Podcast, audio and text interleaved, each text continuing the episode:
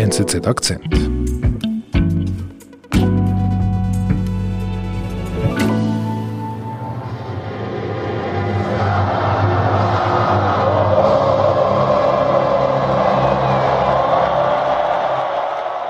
Wir sind an der Fußball-Weltmeisterschaft 2018 beim Eröffnungsspiel. Mhm. Russland als Gastgeber hat gegen Saudi-Arabien gespielt.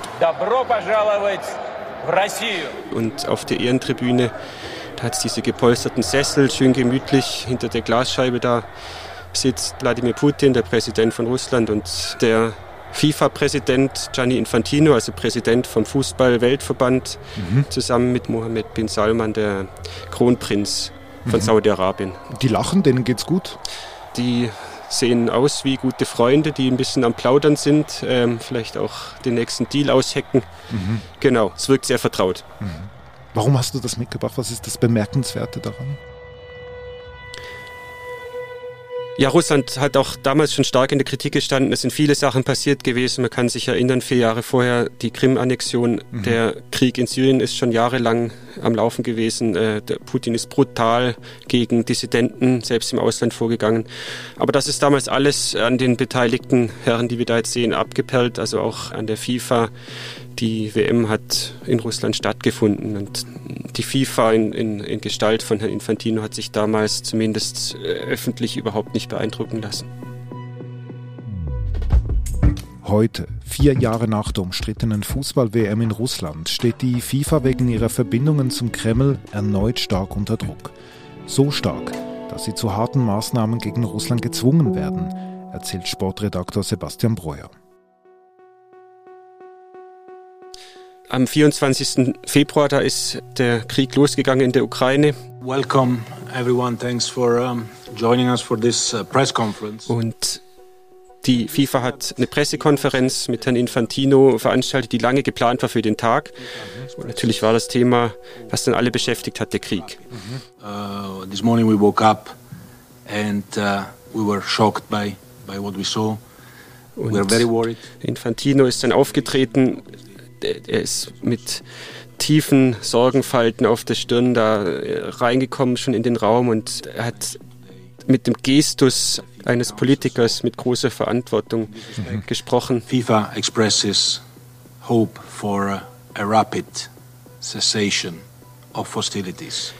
Hat aber wirklich mit keinem Wort jetzt zum Beispiel Putin erwähnt, der mhm. ja, wie wir wissen, ein enges Verhältnis zu ihm hat. Er hätte viel klarer sagen können, ich verurteile, was Putin macht, ich fordere Putin auf, diesen Krieg sofort zu beenden. Therefore we call on all parties to restore peace through constructive dialogue.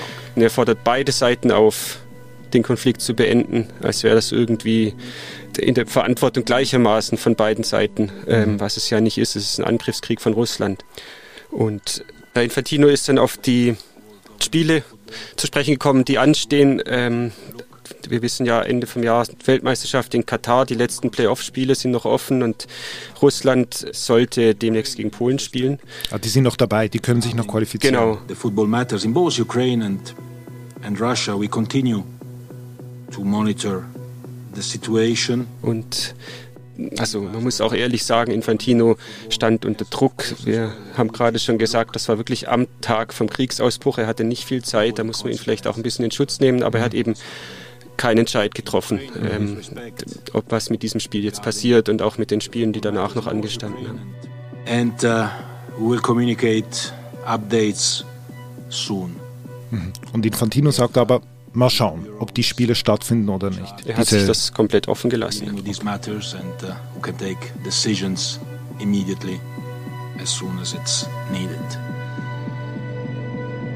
Und dann?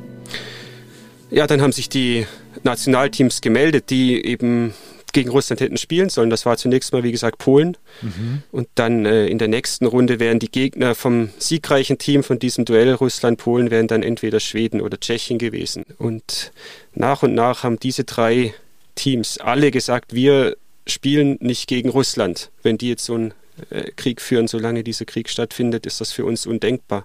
Mhm. Und was macht Infantino, was macht die FIFA dazu? Äh, erstmal nach dieser Pressekonferenz gar nichts mehr. Aha. Es ist dann sehr viel passiert anderswo. Und zwar hat dann der Europäische Fußballverband, die UEFA, hat das Champions League-Final, was ja auch eines der wichtigsten Spiele überhaupt ist im Fußball, ja verlegt. Das hätte in St. Petersburg stattfinden sollen, nach Paris. Ah, die machen etwas. Die haben gesagt, in Russland darf jetzt kein internationale Spitzensport stattfinden. Mhm. Auch andere Verbände haben dann reagiert. Die Ski-Weltcups sind dann zum Beispiel auch aus Russland abgezogen worden. Das ging alles ziemlich schnell, aber wie gesagt, die FIFA erstmal nichts gemacht. Mhm. Und dass aber die UEFA eben den Final nach Paris verlegt und die, der Skiweltcup in Russland nicht stattfindet, ist das, wie beurteilst du diese Schritte? Sicher unangenehm für, für Putin, von dem er weiß, ihm ist der Sport sehr wichtig und gerade auch, dass er in Russland stattfindet, aber natürlich in dem Extremmoment, wo ein Angriffskrieg geführt wird gegen ein 40 Millionen Volk, jetzt also nicht mehr als Symbolik, mhm. wo eigentlich damals schon jedem kritischen Beobachter klar war, das reicht nicht. Mhm. Aber eben, die FIFA hat bis dahin noch gar nichts gesagt zu dieser Forderung, überhaupt nicht mehr Russland spielen zu lassen. Wie geht es da weiter danach?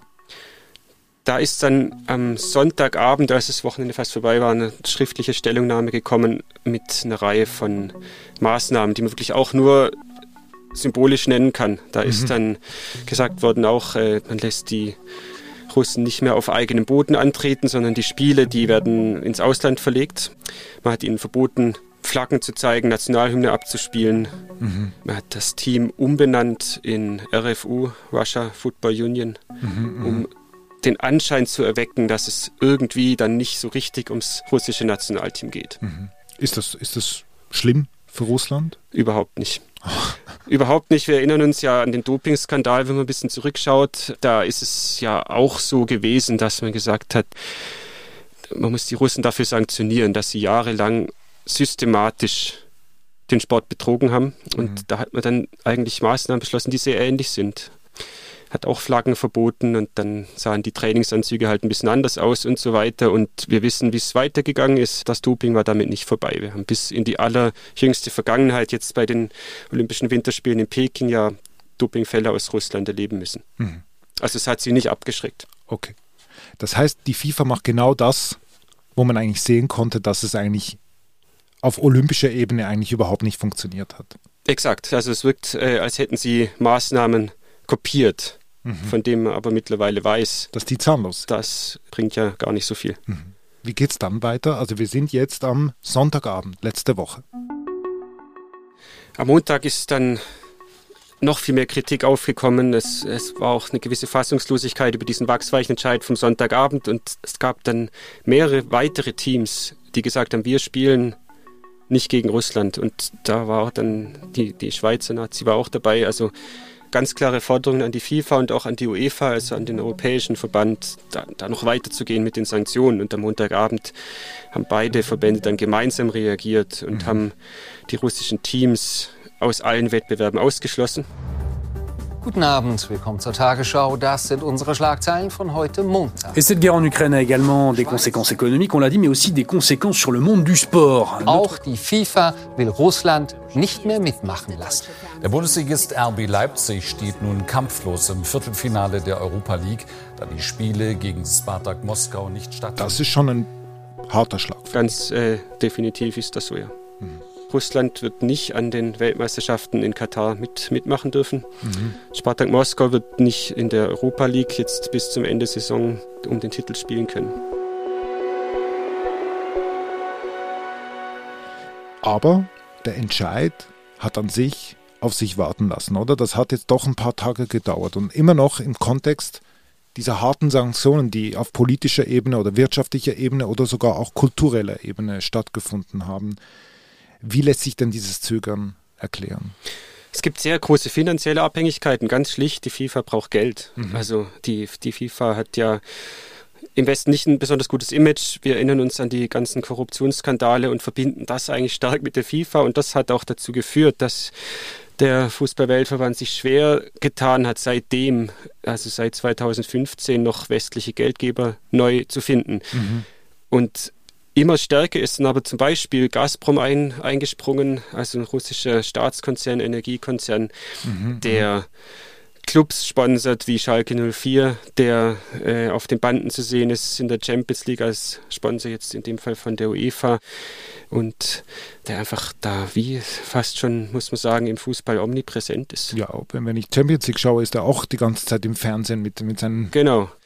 Aber es gibt natürlich auch die persönlichen Verbindungen, die man in dem Zusammenhang unbedingt erwähnen muss. Mhm. Äh, Herr Putin hat es über die Jahre, wo er jetzt aktiv ist, immer besser geschafft, in all den großen Verbänden, FIFA nur einer davon, auch in anderen Sportarten, seine Vertrauten einzusetzen. Und die reden einfach mit, wenn es dann um Entscheidungen geht. Und wenn man sich fragt, warum so ein langes Zögern, dann ist es manchmal wirklich so, dass man da in den Abstimmungen ja, mit, mit, mit, mit, mit Putin-Vertrauten zu tun hat. Also der hat seine Leute überall. Also, und du sagst nicht nur im Fußball.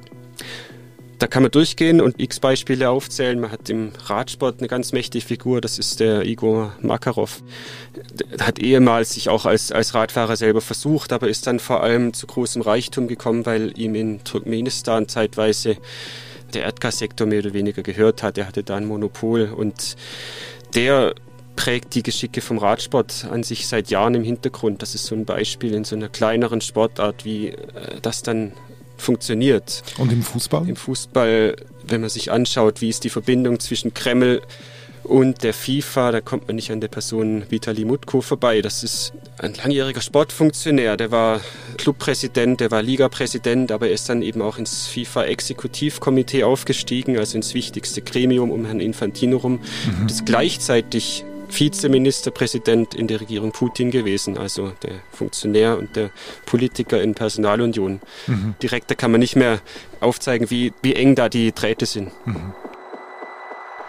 Warum ist denn das so? Also warum hat Russland so ein Interesse, wichtige Funktionäre in den Sportverbänden zu platzieren?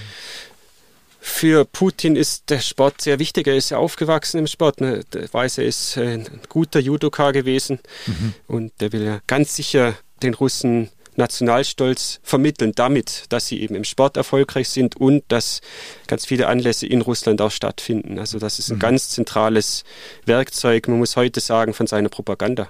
Aha, also Sport ist ihm wirklich wichtig, politisch, gesellschaftlich, das ist ihm ein Anliegen. Genau. Und jetzt also dieser Entscheid, dass Russland von ganz vielen Sportverbänden ausgeschlossen wird, nicht nur im Fußball, von ganz vielen. Ist das ein richtiger Entscheid aus deiner Sicht? Das ist wirklich jetzt ein sehr harter Schlag, weil es dafür auch nicht so viele Beispiele gibt in der Geschichte vom Sport. Also man hat Südafrika ausgeschlossen in der Zeit vom Apartheidsregime, mhm. kurzzeitig mal Jugoslawien ausgeschlossen, als dort der mhm. Krieg war, aber das sind natürlich nicht so große, so wichtige Länder im Sport gewesen wie jetzt Russland. Mhm. Das zeigt die historische Dimension von dem, was diese Woche da passiert ist. Und wenn zwei Länder sich im Krieg befinden, dann ist es einfach eine Illusion, dass der Sport da irgendwie drüber stehen kann. Das, der Sport findet immer im Kontext statt von den politischen Verhältnissen, die herrschen. Okay. Das heißt, wir hatten fest, du findest den Ausschluss richtig, so wie er jetzt stattgefunden hat. Das würde ich ganz klar so sagen. Und zwar wirklich auch der weitreichende Ausschluss von allen Teams, nicht nur Nationalteams, auch den Clubmannschaften. Das ist das Einzige, was wirklich konsequent genug wirkt, dass man dann, also was Putin mit dem Sport erreichen will, nämlich sich nach innen vor allem stark zu verkaufen, nicht mehr in der Form kann. Hm. Ich muss bei dieser Geschichte jetzt auch bereits an die nächste Fußball-WM denken. Sie findet diesen Winter statt in Katar, ausgerechnet in Katar. Ist ja hoch umstritten. Sebastian, du betreust ja bei der NZZ die Sportpolitik. Was bedeutet der Ausschuss von Russland für kommende Sportgroßereignisse, für die Sportpolitik? Also schwierige Frage. Ich bin kein Prophet, der weiß, was passiert. Und nach so einer Woche, wo wirklich auch jetzt in der Sportwelt sehr viel Überraschendes passiert, ist es noch umso schwieriger zu sagen, wohin geht das Ganze. Und ich denke aber, die, die WM in Katar, also da müsste noch mal was sehr Gravierendes passieren, jetzt dort im Land oder außenrum mit den Konflikten, die es ja immer wieder auch gegeben hat mit den mhm. Nachbarländern damit es wirklich zum Entzug kommt von dieser WM. Da hat man jetzt wirklich schon lang genug drüber geredet und das hat nicht dazu geführt, dass mhm. diese Veranstaltung abgesagt wird. Mhm. Drüber raus sind wir jetzt an einem sehr spannenden Punkt, wo alles passieren kann. Es kann wirklich wie eine Zeitenwende sein, wo man feststellt, so wie der Sport sich in den letzten Jahren entwickelt hat, geht es nicht mehr weiter. Diese Abhängigkeit von autokratischen Regimen, von Diktaturen die zerstört das Image vom Sport so nachhaltig, dass es einfach nicht mehr funktioniert. Und es ist möglich, dass sich da sehr viel tut, aber ich bin da nicht zu optimistisch und das gilt wirklich abzuwarten. Es kann ja auch immer sein, es gibt dann doch hoffentlich relativ bald einen, Waffenstillstand beispielsweise, der dann aber zum Anlass genommen wird von den Sportverbänden, ganz schnell zu sagen, so jetzt ist wieder fertig mit den Sanktionen, die mhm. Russen dürfen wieder mitmachen. Zurück und zur wir sind sehr schnell wieder eigentlich im Fahrwasser wie vorher. Mhm. Also ich kann da keine klare Antwort geben. Das wird sehr spannend sein in den nächsten Monaten.